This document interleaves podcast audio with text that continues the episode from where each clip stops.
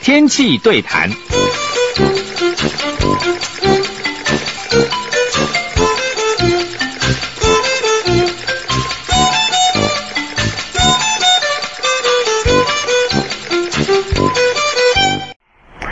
中广的听友，大家午安，欢迎到气象达人时间，我是主持人彭启明。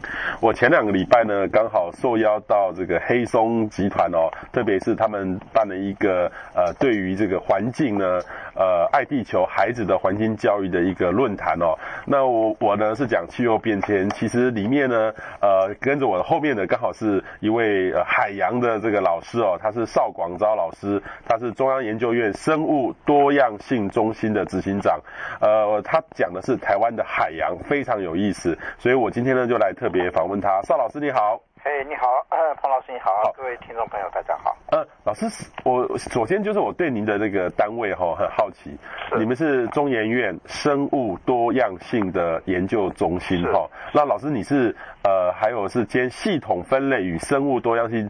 多样性资讯中心的执行长，这个生物多样性是怎么样？到底是做什么研究？哦，生物多样性其实是这样哈，因为它其实各位知道，在国际上哈，那除了气候变迁纲要公约之外，还有一个很重要的叫生物多样性公约组织哈。现在有一百九十三个国家签署，它也算是一个很重要的一个国际组织。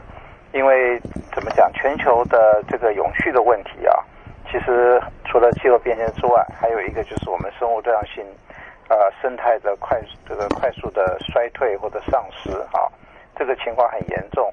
我想大家都已经听过所谓的呃第六次大灭绝，对地球的物种哈、啊，如果再不赶快来加以呃挽救或者遏制的话，预估在未来的一百年内，地球上会有。半数的物种，百分之五十哈会消失，它会灭绝。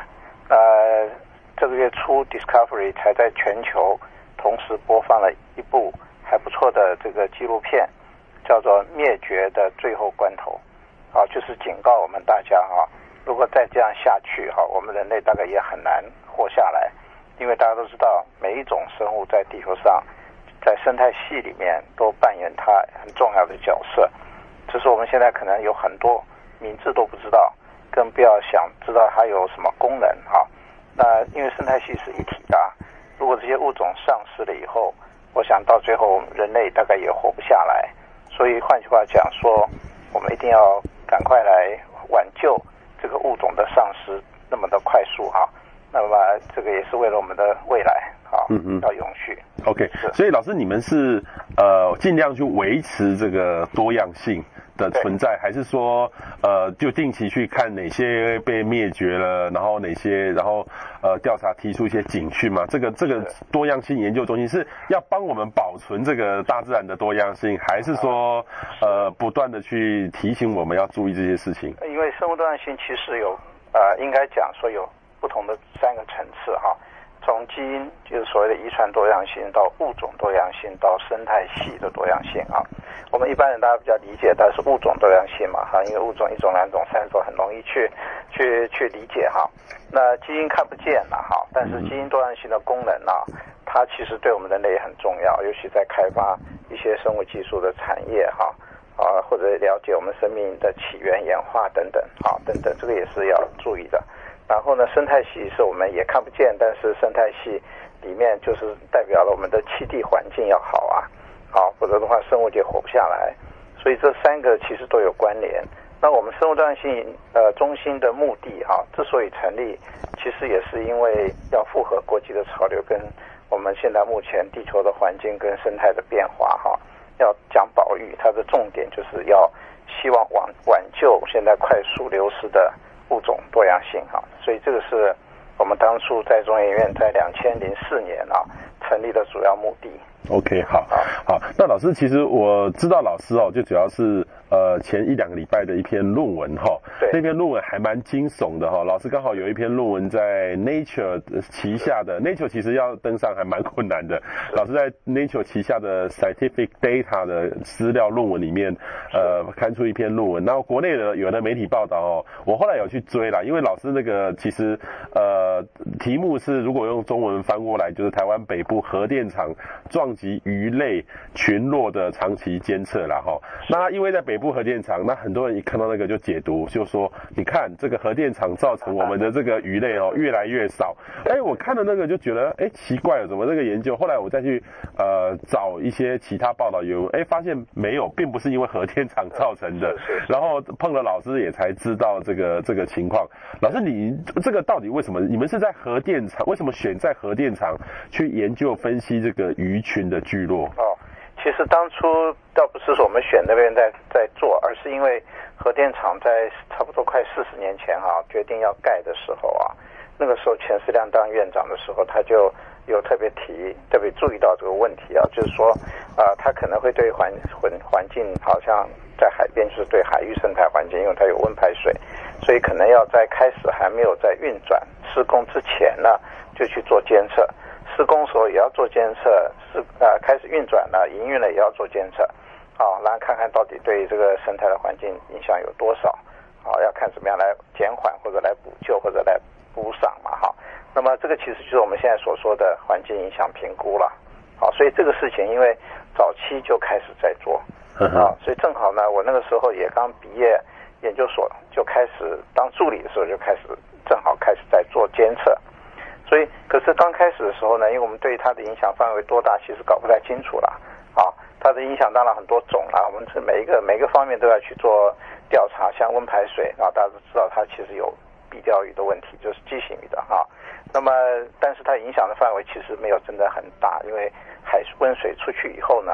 自然的扩散稀释以后，啊，所以就就就应该就 OK 了哈。我们也做了很长期的监测，也发现其实那个影响其实范围是还蛮有限的哈。但是呢，在入水口这边呢，也有一些可能的威胁哈，就是它因为水一直要洗进来啊，冷却水嘛很大量，垃圾跟着进来，但是进来的时候就会有一些鱼啊会跟着进来。那假如说是很小的，像鱼卵子之鱼呢，也有机会会进来。所以我们就会就要去做那个部分的监测，就是说到底它现在冷却水器来会带进来多少的鱼啊？因为假设它就它就会死掉嘛，哈，因为它跟着垃圾被收上来。所以呢，我们那个时候为了评估它的损失，就是从差不多三十年前吧就开始做啊。做做做了以后呢，就发现其实影响并不太大，因为差不多一年啊，从垃圾堆里捡了鱼哈，大概它的量也差不多是一条渔船。这个一年的渔获量吧，所以在那个情况之下，因为觉得好像影响不大，就后来就没就不给钱了，就没再做了啊。但是后来我们又觉得，哎，他那个取样方法非常好啊，因为它是一个被动取样法，就是完全不受到天这个取样人员他工作努不努力啦，或者天天后或者干嘛哈，他就是你就到垃圾堆里去捡鱼就好了。每一个月呢，就是挑一天二十四小时。在垃圾堆里去把鱼通通捡回来哈，去看有多少种，有多少条，所以呢，后来又恢复，恢复一直做，然后到现在累积起来呢，一共有十九年的资料。十九年的资料，老老师，你的意思就是说，核一核二厂它它会排暖水，对不对？它是要冷却水去。呃，收嘛，它会排暖暖水，温温排水，温排水，对，然后会从海水吸来去冷却这个核电厂嘛，对不对？对对对。所以老师就吸那个那那个那个吸的是进水口，一个是出水口。出水口，那出水口是温排水的温排水，对不对？哈，对。那那个有做监测，一直持续到现在都一直在做，不不会停的啊。对。但是进水口呢，那。当初做的时候也是觉得，哎，这可能有影响啊！我们要来评估到底对渔业经济造成多少损失，对生物造成多少损失。我们那时候也有做，做了那时候做了几年以后，哎，后来发现好像影响不大，就停了嘛。对对对。就停了十年中间。后来我们又建议要恢复做，因为难得有这个很好的采样工具在那里。对，老师，那那那个吸的那个排水啊，那个吸冷却水吸的那个孔径有多大？呃，它从外面到里面哈，从大大小小一直进到最后是一公分的见方，就是说你只要大于一公分的，大小哈，的平方的大小的东西，就有可能会被吸进去。那它是到外海多远的地方去吸这个水？啊不不，它在岸边呢、啊。岸边哦。它进水口就盖在一个岸边，就像一个小港堤一样的。哦，OK OK, okay。它水就一直不断流进来，因为安全的原因，所以大家都看不到那个 入水口在哪里啊。啊，然后也不可能进去了啊。但是呢，海水是一直在进的。所以它其实反过来讲有个好处，它帮我们在收集海里的垃圾，你了解我意思吗？哈，对对对。其实大家都不知道，其实这电厂的温排这个进水口虽然它有一点损失啊鱼类的，但是。反过来讲，它替我们收掉好多好多的海里的垃圾，而且它是固定的，不受到天候影响，对，不会说下雨天风浪大就没没有办法去采集，都可以一直在采集的。OK，对，OK，所以这个很有趣。所以老师，这个温那个温排水它会造成这个壁钓鱼，这个就是另外一个问题，那是另外一个问题。那然后你这个是用这个冷却水，这个是你们叫撞击，就是我们叫撞击，就好像被撞上来一样。啊，所以那个鱼大概跟着那是上来，当然就死掉了嘛，就好像你一般人在抓鱼一样，不是哈？只是在这个抓鱼的方法是那种跟着水流进来的，啊，跟着那水一起被塞上来的。因为因为我们一般是用网子去捕的或者钓的，这个是呃，他不得不他他整个是比较倒霉，这样经过那个地方就被吸进来了。对，当然有可能那些身那些鱼可能身体比较弱啊，或者有就啊或者什么讲，就是说生病啊，所以所以不知道嘛哈。但是但是也有可能是有些正常的鱼就是。比较倒霉啊，游到那里啊，它的游泳能力抵不过那个进来的流的流速，然后它就被撞上，就被筛选上来了。对，那老师，你等于是去捡这个鱼的尸体吗？没错。啊，那个是经过一段时间，它就会变得骨头吗？还是？它有外包那些啊、呃，就是每天在收垃圾。好，所以每天收的时候，他就会一包一包放在地上。好，他然后第二天就有车子来把它运走。所以我们就会在某每一每个月挑一天二十四小时的垃圾。好，的袋子里面呢，全部打开，再把中间的鱼捡捡出来。好，所以用这种很固定的一个采样的方法，好，就可以反映出当地海域。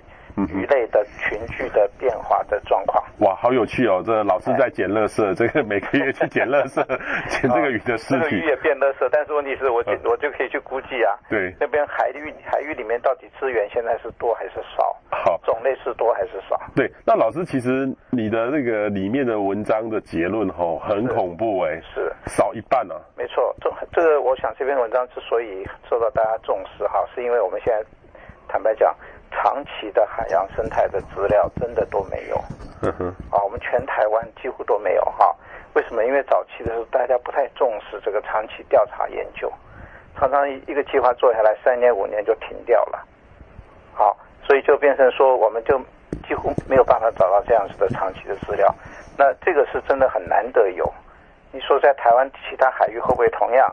坦白讲，我还真想不出来有哪一个计划哈有这么长期的资料。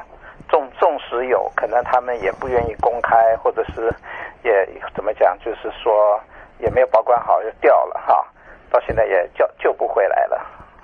所以就变成这个是一个很难得的长期，因为你知道，不看长期的资料，你没有办法去看出来这个环境的变化有多快。啊，因为你如果只跟过去的三年五年去比啊，你完全看不太出来它有改变。就像我们讲温水煮青蛙，你懂我意思哈？它在慢慢的坏，你每天。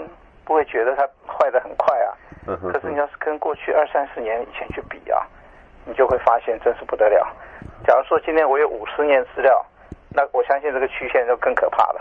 嗯哼，好，就一路掉下来这样。对，老师，你的最后的结论是三十年前有一百二十种的鱼种，对不对？对对。然后现在就二十到三十种。是。所以每十到十五年就少一半。差差不多。其实我做这个推论哈。也不是只有这个这种取样方法得到的结果，嗯哼我还有其他的方法，比如说我们有潜水调查下下面的珊瑚礁鱼类啊，同样我们每一季都会下去潜一次，去记录那边珊瑚礁里面有多少种鱼。同样的渔民呢，我们有请他用刺网去做调查，早期可以抓到多少种，现在抓到多少种，跟它的量哈。同样我在潮间带地区，我们有一些测站。也是每隔十年他会就再去做一次，所以这个三十那个潮间带鱼类更可怕，以前有两三百种，现在只钓到五十种不没有，啊，所以这个就是不管用哪种方法去调查哪一种的鱼类群居啊，得到的这样减减这个怎么讲，就是减少的速度啊，其实都是一样的。啊，这就让我们非常的担忧了。再这样搞下去哈，我们那个科学家预估的，到二零四八年会没有鱼可以吃哈。我想这个好像不是在吓吓人的。就是这个事情，原来大家想觉得说，我吃鱼这件事情，我可能去任何地方买的都可以买得到。是。呃，我们不会想到说这个鱼的来源在什么地方，呃，因为我们到我们消费者来说的话，都是到末端的地方去去消费。但是现在老师的这篇研究，其实，是而且老师你原来的这个鱼是乌鱼，还有白带鱼。对，就是种类组成在改变，这是这也是大家没注意到的事。因为有时候你去抓鱼啊，比如说以前一年抓一百一百二三十万吨，现在还是抓一百二三十万吨啊，每年。但是你不知道中间那些以前高价的鱼类现在没有了，少了，换来的都是一些比较低价的鱼类，大的体型的鱼也少了，现在变成小的体型的鱼。啊，我们现在不去讲养殖哦，因为现在海在海水鱼类，它的确野生的已经是在我们所有渔获里面，这个鱼产量里面只占了一半了。好，现在通通另外一半被养殖的渔业来取代了。好，所以你到鱼市场去看买鱼，你看到好像鱼还是满满的，你不觉得鱼的资源有少，但是你忽略了其中有一半的种类已经被养殖的鱼类来替代掉了。因为为什么呢？海里的鱼没有了，我们人还是要吃那么多鱼啊，就拼命来养嘛。大概情况是这样。哇，这个这个老师，这个其实我记得那个 IPCC 的报告，其实有特别是针对这个食物的气候变迁，其实是食物的问题，有特别，他就特别到这个鱼的问题。是。所以老师，联合 IPCC 原来最早是估计是二零四八，对不对？呃，他们那个时候 科学家根据六十个大资料库啊，分析那这个物海里的物种的多样性啊，它的减少就像抛物线这样往下掉。照这个趋势，如果不再挽救的话，可能预估这条线大概到二零四八年前后，大概鱼就没有了。哇哇！所以这就有三十年哦，在三十几年，这个正好一个 generation 啊，我们人的一个世代。啊，你我们不希望不要有这些 啊，所以我们大家一起要努力。对，所以老师，原来是例如说你。论文里面提到的是乌鱼跟白带鱼，这个是很有经济价值的。对对。那现在变成赤河豚跟臭嘴鱼，那这两种鱼对我们来说没有价值？不是没有价值，我们台湾啊，什么鱼都吃的啦。什么鱼都吃啊？哦，那所谓的没有价值，当然大家都喜欢吃那些食物往顶端的高层的那种大鱼嘛，哈，大鱼、旗鱼、尾鱼、石斑、鳕鱼等等。但是这个十五网顶层的鱼啊，其实它是种少种多，呃，对不起，讲错了，是种多量少了哈。其实很容易吃过过吃过头，更何况它要再繁殖回来啊，要花的时间更长，因为它体型大，成熟年龄晚。啊，你要你要呃吃过头，它就很难再恢复的。反过来讲，如果寿命只有一两岁的鱼啊，像青身、秋刀那些哈，它就是它，你看它十五二十公分，它是它。它一年就成熟了，嗯哼哼，哦，它就长大了，嗯哼，所以那个是算食物网底层的鱼，嗯哼，食食物网顶层那些大鱼被我们吃掉了，下面的鱼会多，对不对？哈，嗯哼，但是问题是多的时候，我们如果还是过度捕捞以后，再把它抓掉了以后，那那剩剩什么呢？虾蟹，啊，因为鱼吃虾蟹嘛，哈，但是我们如果我们再把虾蟹再抓完了以后，海里还剩下什么？嗯，那大概就是水母嘛，毛毛虫嘛。无用生物嘛，大概就是这些。好，所以这个这个其实都是科学家都已经有很多研究报告在警告我们这件事情。对，好，可是老师你刚才讲的这个锐减哈，我现在就问说，那这个锐减的这个原因是，是呃，听老师这样讲，是我们很像吃很多，是过度捕捞吗？还是说气候变迁、全球暖化造成？这是一个最大的问题，因为造成这个生物多样性的减少、渔业资源的减少，原因非常多。其实坦白讲，人为的原因啊，我认为啦是其实是比较重要的，啊，所谓人为原因就包括了，大家都会怪污染嘛，对不对？好，当然污染绝对是，那还有一个气体破坏，对不对？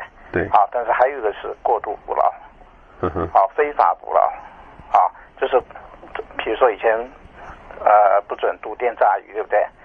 好，因为那个破坏资源呐，嗯哼，经过这些年来，大家毒电炸就的确少了，但是问题是。渔业啊，还是抓过头啊，鱼还是抓过头，那鱼就来不及再生回来嘛，啊，所以这样子这个这个问题其实大家都不太愿意去面对它，嗯啊，所以这就是，在可是又加上一个气候变迁呢、啊，大家都会怪到气候变迁上面去了，啊，但是就是因为各种原因都有，你搞不清楚谁才是第一号杀手，谁才是第二号，嗯哼哼，再能干的科学家，你要去说清楚这个鱼少了到底是哪个原因最重要，大家会互相推来推去了。嗯哼，那、啊、现在老师让你们你们那个呃生物多样性界的认为是气候变迁的条这个因素是大概有多少比例？是最大吗？还是说还是人人吃的影响？气候变迁未来绝对是一个很重要的关键，很会让整个生态系崩盘。但是这个我相信是在正在发生的未来事。但是我们过去呢，鱼的快速的下滑，应该不是气候变迁造成的。嗯哼，因为气候变迁都是在最近这这这这些年来才发生的。但是约资源的减少其实是从很久就开始了。嗯人类的捕捞哈。嗯哼，那所以换句话讲说，呃，大家就会怎么讲？就就是互相推卸嘛，哈，推卸责任，所以就会有这个问题。所以这个是我们现在。呃，最大的麻烦，所以为什么保育界人士常常会提到说要用预防原则？嗯哼哼，也就是你搞不清楚哪个原因才是 number one number two，你也不知道从何下手的时候，你何不就每一种原因都来好好来努力来防止？嗯哼哼，比如说不要抓那么多鱼，抓慢一点，嗯哼哼，要换海洋保护区，对不对哈？那保护一一定海域的鱼类，让他们有机会可以活下来。嗯哼，那可是这两个部分的工作。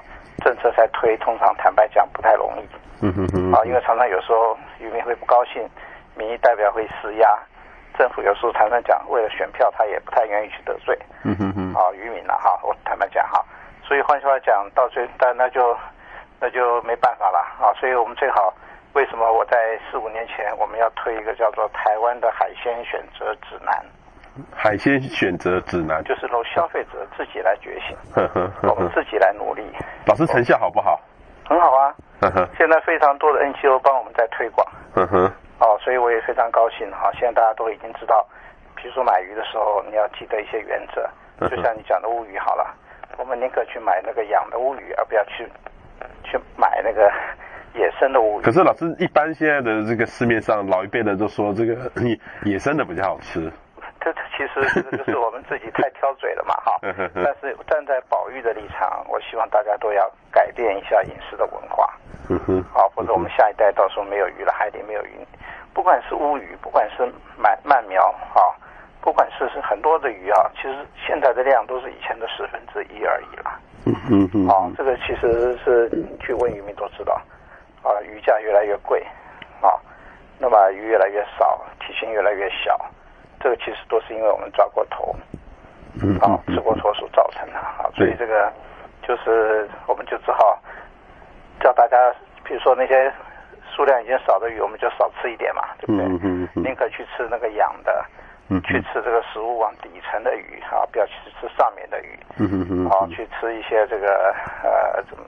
就是比如说有颜色没颜色啊，我们就去吃那些没有颜色的哈，银白色的哈，不要去吃那些珊瑚礁鱼类，应该留在海底，让我们去用生态旅游去赚钱啊。对对对。好，等等了哈，都有一些好的原则。最好去吃什么呢？贝类哈。哦，最好吃贝类，因为那个贝类是滤食性的。哦，它有非常多的好处啊。你要的这个那些鱼油的那些。那些好的那些不饱和脂肪酸，omega three，啊啊什么 DHA 等等哈，通通有啊。然后呢，它又可以过滤，让水质变干净，好，然后它它又有营养。OK。好，然后海海藻也是可以吃的，或者就要去吃那些呃养殖的淡水鱼类哈，或者说是呃吃草食性的鱼类，杂食性的，少吃那些吃肉的养殖的鱼。因为那些的吃肉的养殖的鱼啊，包括虾子啊，或者是石斑等等，因为他们的饲料都是来自于下杂鱼，或者是从海里抓小鱼做鱼粉喂出来的，很不划算。你要抓差不多五六公斤的小鱼做的鱼粉，才能够养它长一公斤的肉。哦，这这个太浪费了。对，所以 你一听就知道嘛，哈。所以这个其实不永续了。全世界海洋大概每年有两三千万吨的小鱼，抓来不是给人吃啊，它是拿去做饲料去喂这些养殖的鱼，啊，或者乃至于家禽，啊，所以这个其实到有一天，海里的小鱼都被抓光了以后。这些养殖业也就也就惨了，啊，有很多的问题了哈，所以说需要我们来努力。对，老师其实这个这个那天演讲里面呢，特别在投影片里面有介绍了，呃，过鱼哦，就过度捕捞鱼哦，其实你就介绍了台湾十十几年来它近海渔业的鱼类资源持续的衰退哈，是，我很有感觉就是乌鱼哈，乌鱼现在原来十二月寒流来，然后我不知道是说是不是现在寒流威力没那么强不来，还是说上游就被大陆捕捞了哈，是不是真的变少了，对不对？对对，这有各种不同的解读啊。但是都没关系，因为有时候啊，你要知道做一个群居研究的分析啊，你一定要长久的资料，你才能够做出正确的结论。对对。如果你是根据一两年、几年的少数的资料，因为你知道我们在采样都有误差的。对对对。有时候都有一些一些缝机的误差嘛，哈。所以那个那个会跳跳跳跳跳的。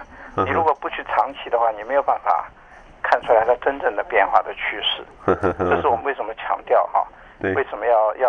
大家一定要把这个资料要累积啊，然后最好要保存起来，不要掉，而且要公开分享。很多过去的科学家哈，政府也没要求，调做了很多，花了很多钱，做了很多调查资料，不公开，到最后就没有了。嗯哼哼哼。好，因为政府也没有规定他要缴啊。对对对。所以这到到现在我们完全拿不到以前的资料。对对对。要去写研究报告也写不出来。对对，所以这个老师，这个似乎只有从。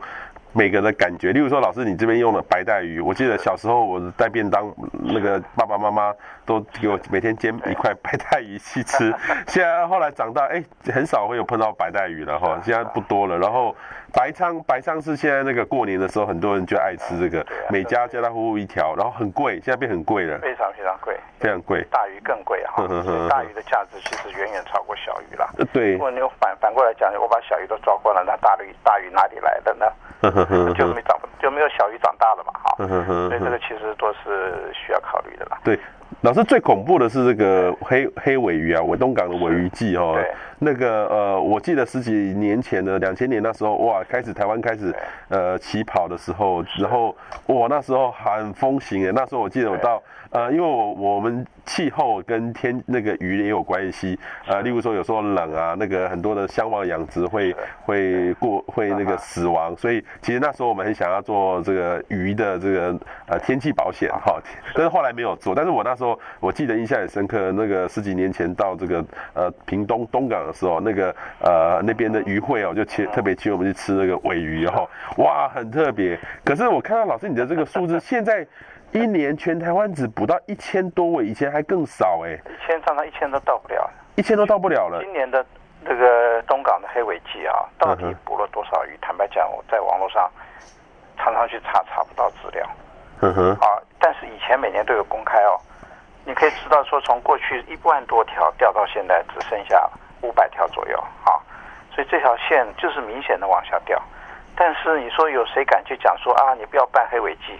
啊，你不要办第一维的活动，嗯哼，因为大家消费者不不关心嘛，嗯哼，大家都觉得说，哎呀，赚就让大地方赚钱最重要，对不对？发展渔业经济最重要，所以总到有一天真的都没有了，大家他们这些这个靠这行这个在生活的这些店家也只好关门了，对不对？或者转行了嘛，只好这样。所以这这我们讲一句就是不见棺材不掉泪了哈，所以就变成说我们有时候常常。说？大家都不太愿意去面对这个问题啊！就像今花莲是曼波鱼城，可是 IUCN 上个月十一月已经把曼波鱼中间有一种列为濒危物种，啊，这为什么会这样？因为抓光吃光了嘛？吃光了，老是曼波鱼哎，这个那么有名的。是啊，所以就变成以后这个也就是留待历史来评断了哈。当初我们这个都是怎么为什么不见了？大部分都是被我们吃掉了，坦白说，好，就被我们人类吃掉了嘛。哇！可是老师你，你我我有看到你的那个，就是有一个指南，然后海鲜指南，叫大家吃什么。这个这个现在等于是说，呃，要保留这个，因为台湾其实就是一个海鲜王国了哈。你到哪里就是海，我们台湾四面环海，哪个地方都可以去吃海鲜，每个地方都说这个离海港最近，这个最新鲜。然后就就是就是大家就是要吃，可是吃了就是呃，一方面吃这个鱼又吃的太过多，到最后对身体也不健康。有时候会很矛盾哈。政府他也知道现在资源越来越少，所以他有时候会有一些限鱼的措施出来，比如像这个螃蟹哈，有其中有六种，如果体型太小不能抓，抱卵的母蟹不能抓哈。哎，可是呢，你没注意到另外一方面，哎，地方政府拼命在推螃蟹季，好，对，就是鼓励大家去吃。消费者当然说，这个大家都是好像吃海鲜也是一种享受嘛，哈，对对，一种一种娱乐或者一种生活的其中的一个很大的部分，但是他大家都没有去注意到，当你有一天把它都吃光了怎么办呢？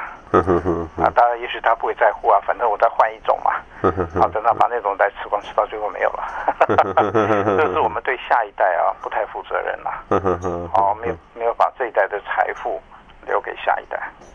好，所以所以老师，你是一直要提倡这个生态旅游，海洋的生态旅游，而不是海洋的海鲜文化。是，我们其实坦白讲，海鲜文化不是说不好，海鲜文化也是海洋文化里面一个很重要的一个部分。重点是在哪里呢？我们这个要捕捞的时候呢，要去吃它的时候要适适量，不要吃过头。所以换句话讲，你要学学国外一些先进国家。他从开始做研究，去了解这个每种鱼的资源有多少，只能够抓到多少，定政策来管理，大家都很守法去遵循，政府去取缔，啊，去执行的时候也很彻底。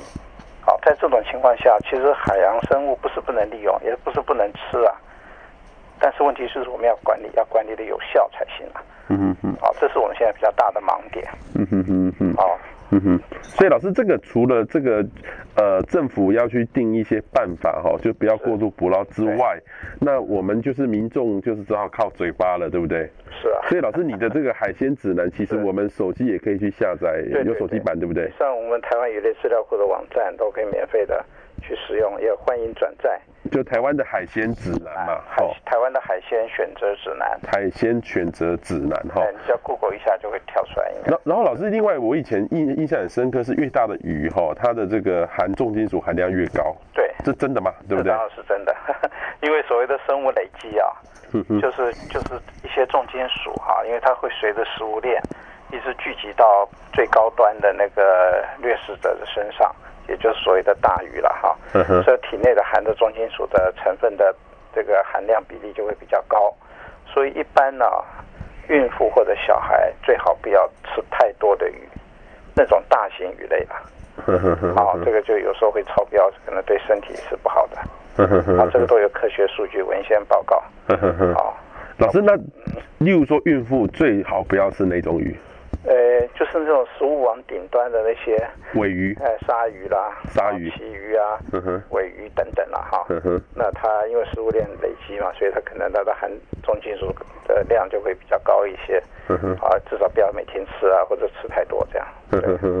例如说，像在台湾有很流行一个什么鲨鱼烟，很很微妙。它因为鲨鱼听听说是很臭，所以要用各种方式 让鲨鱼不要臭，然后变成这个样子。然后事实上，你知道鲨鱼是什么食物链的最顶端？对啊，所以对啊，每个人的口味不同啊，有些人就喜欢的味道，还可以忍受可以吃啊。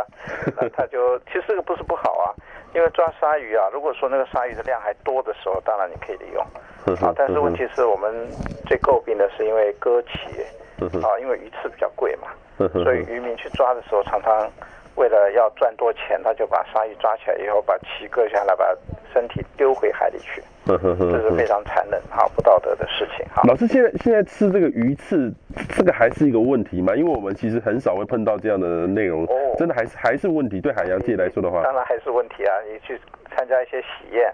啊，或者人家朋友请客，你可以常常看到这些高档的这个鱼翅汤啊，啊，还是一样照样吃，这个并没有被这个禁止，好，所以这我们只好诉诸于大家的这个自己的所谓的爱环境、爱爱爱地球、爱生态吧。就是不要去去去去吃吧，不要去点。呵呵呵，我我这个没有看过老师的这个简报之后，其实我才觉得惊觉说台湾的这个鱼类的资源的枯竭哈是 这么夸张。就比如说老师你用一个媒媒体的报道，肯定的摄影比赛没有人拍到大鱼，全部只有拍到珊瑚。台台湾的很多潜水的朋友到。外国的潜水员来台湾潜水啊，常常就觉得很奇怪，为什么台湾的海底都是小鱼，没有大鱼？反观反过来，我们常常跑到国外的那些潜点去，保护的好的地方，它是大鱼小鱼成群的。为什么这样呢？到哪里去了呢？大鱼统统被我们吃掉了嘛？好，这就是我们的问题嘛。好，所以这个我们还是要大家一定要做好海洋保育哈，也了解海洋的。枯资源枯竭的问题其实还是蛮严重的，所以这真的是被老师的这个苦口婆心了。因为我们常常也号称是海洋国家，可是海洋国家 似乎现在的观念里面还是海鲜文化了哈，所以这个真的很需要大家呃对这个多重视。所以大家呢呃应该有机会的话可以看看台湾的海鲜的选择指南指南哈。从老师特别刚才特别讲到说贝类可以多吃，可是老师我们有时候觉得这个是最底层的。这个食物里面是不是那种贝类会不会很脏啊？对身体不好？不会啊，那 个不，当然你在有污染的海域哈，那你那个那个贝类就就不行就不好了啊，因为贝类它也是一样在滤食嘛，那也有可能会把像牡蛎，有时候你听过以前我们要绿牡蛎，对不对？对对对，那就是因为铜的离子太多嘛哈。对，像这个东西都是需要去水污染要当然要监控好，好，但是你在干净的海域养的这些。藻类、贝类，我觉得是很好的，啊，你就吃它就没问题，而且又营养，啊，又对环境又好。对，好。老老师，我另外一个是说，我之前有读过一些全球暖化的论文，它特别是呃美国做的很多了哈，就是说那个 oyster 生蚝，对，生生蚝说因为这个海水暖化。哦，这个让呢以后他们美国的生蚝呢有越来越小的这种趋势。那当然这个是这个他们长期的这些调查啦。我就想到说，像台湾人最爱吃的蚵仔煎呢，哦那个蚵仔会不会也会跟着这个也是类似的道理，也会越来越小？对，我想有啊。我想台湾的确体型变小也也应该是事实啦。就像以前我四五十年到到四十年，对不起哈，到鱼市场去采集好了，我看到那个鱼都是很大的。但是现在再到鱼市场，再也看不到那个种的那么大的鱼了，因为它们的体型都小型化了，就是意思就是它长不大了，啊，因为这是过度捕捞的现象所造成的，因为鱼它自己也要演化，它自己也要怎么讲，要把它基因传给下一代啊，所以它就越早成熟，啊，越早下蛋的基因啊，那种鱼就赢了。好，所以它一代一代下去，体型越变越小。嗯哼哼，这个其实，在经济上来讲，是一个很大的损失。嗯哼哼，啊，因为大鱼跟小鱼的价钱是不能比的。嗯哼哼，啊，因为体长跟体重是呈指数关系。嗯哼哼，而不是直线的关系。嗯哼哼，啊，所以像这个都是我们已经造成了很多无形的损失啊，我们不知道。哇。是吧？这真的，呃，很感谢老师哦，因为这个海洋的东西，鱼类哈、哦，它不会帮我们发言发声出来、哦。我们看靠靠着老师这篇的文章，让我们可以了解到说，哇，没想到是从呃这种呃核一核二厂的这个呃冷却水的吸水口。看得出这样的趋势，从这件事情就可以看到台湾整个海洋面临到枯竭的问题。是，嘿，我们今天非常谢谢邵广昭中央研究院生物多样性中心的执行长邵广昭邵老师接受访问，谢谢赵老师。阿里，谢谢你，好，谢谢彭老师，好，谢谢，好，再见，再见。